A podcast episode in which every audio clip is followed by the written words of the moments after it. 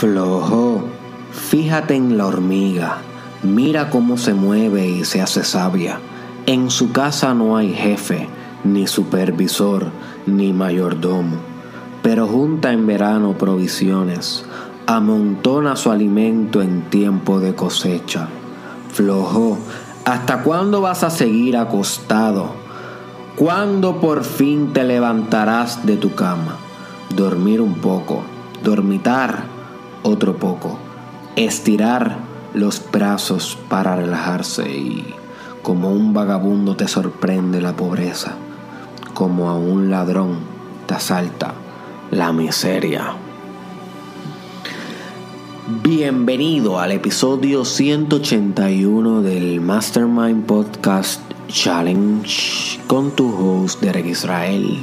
Y hoy te acabo de leer un proverbio o un pedazo de un proverbio de la Biblia, ¿ok? El proverbio número 6 que se llama El flojo y el hipócrita. ¿Y por qué te leo eso? Porque créeme que me ha impactado mucho en estos últimos días ese pedacito de escritura sabia y espiritual, como muchas otras que hay en la Biblia. Y quisiera que la, analizaras conmigo, analizaras este escrito un poco conmigo, para sacarle un provecho grande, especialmente ahora en verano, que es cuando mucha gente se pone floja, vaga, eh, comienza a recostarse y a no perseguir sus sueños. Y esto atrasa su vida, atrasa su propósito. So, en verano debemos trabajar el triple. You see, si estás escuchando el Mastermind Podcast Challenge y estás en verano, tienes que trabajar el triple por tus sueños. Si hay tiempo para descansar, pero no puedes ser flojo ni floja, tienes que ser diligente. Si quieres éxito, abundancia y cosechar lo que siembras. Ok. So, el texto comienza así, flojo. Fíjate en la hormiga, mira cómo se mueve y se hace sabia. Hmm. Qué interesante que se asocia el movimiento con la sabiduría. ¿Y qué desierto tiene eso en la realidad? Wow, tiene mucho desierto, my friend. Si tú no te mueves, no te haces sabio, punto. Inclusive a veces el no, no moverse físicamente no quiere decir que no te estás moviendo espiritualmente, moviendo tu imaginación, tu creatividad. So, el movimiento tal vez no requiere un cambio en el espacio y en el tiempo.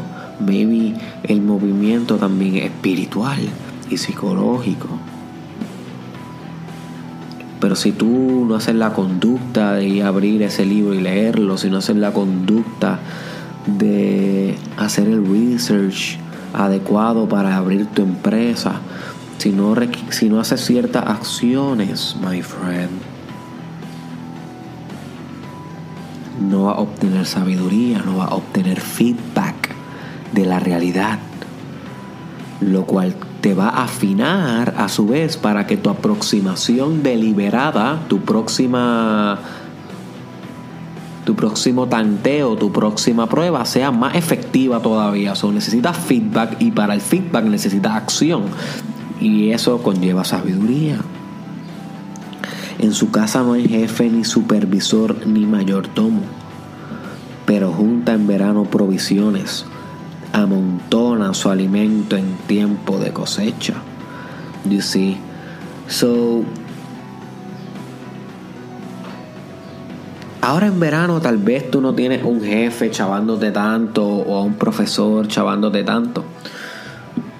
El gato tal vez no está en la casa y tú eres un ratón que puede hacer fiesta, puedes descansar un poco, puedes tener un tiempo más libre, pero my friend, tienes que ser como la hormiga, diligente en verano. Y diligente significa que trabaja duro, que trabaja con firmeza ¿ok? Como diría Jeff Bezos, fundador de Amazon, paso a paso con ferocidad. ¿Ok? Paso a paso con ferocidad. So, tal vez no tienes tantas responsabilidades ahora en verano. Pero tienes que maximizar tu diligencia para construir ahora en verano o en invierno o en cualquier momento. Siempre hay momento para construir. Cuando estás sembrando, my friend, es momento también para estar acumulando. Y cuando estás cosechando, también debes cultivar y, sembrar en ti. O sea que en tiempos de abundancia, como quiera, debe estar salvaguardando tu espíritu. Y en tiempos de carencia también. Esa es la enseñanza de las vacas flacas y las gordas.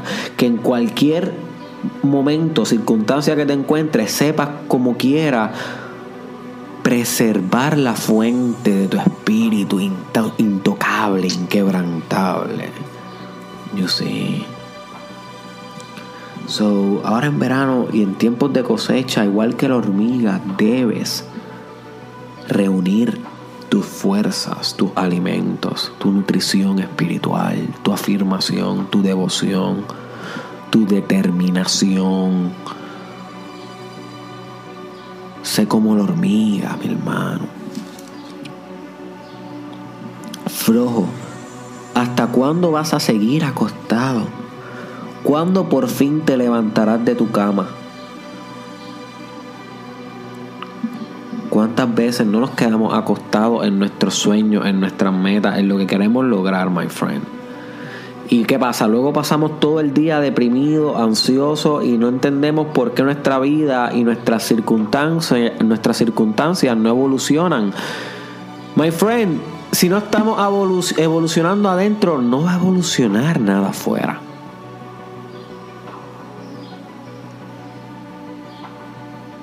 So tenemos que dejar de dormir tanto. Y eso es una metáfora para el hecho de no tomar acción, para el hecho de procrastinación todo el tiempo, de estar posponiendo lo que sabes que tienes que hacer. Y yo me lo tengo que aplicar también. Esto es algo que es never ending process.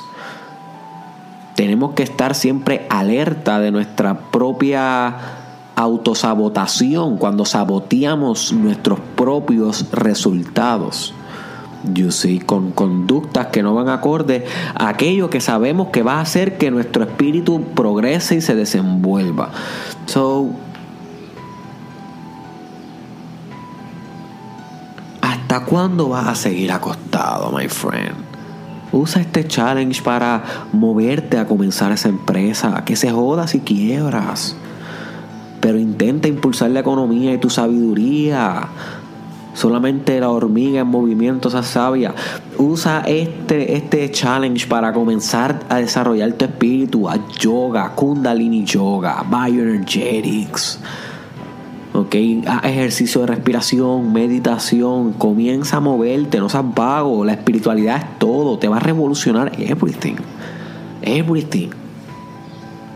Usa este podcast para moverte a, empezar a hacer ejercicio. No veas tu cuerpo como, como algo separado de tu espíritu. Tu cuerpo es tu espíritu, my friend. Es lo mismo. Y si tu cuerpo no, si tu cuerpo no está como está tu espíritu, tienes una incongruencia en lo más fundamental de tu ser.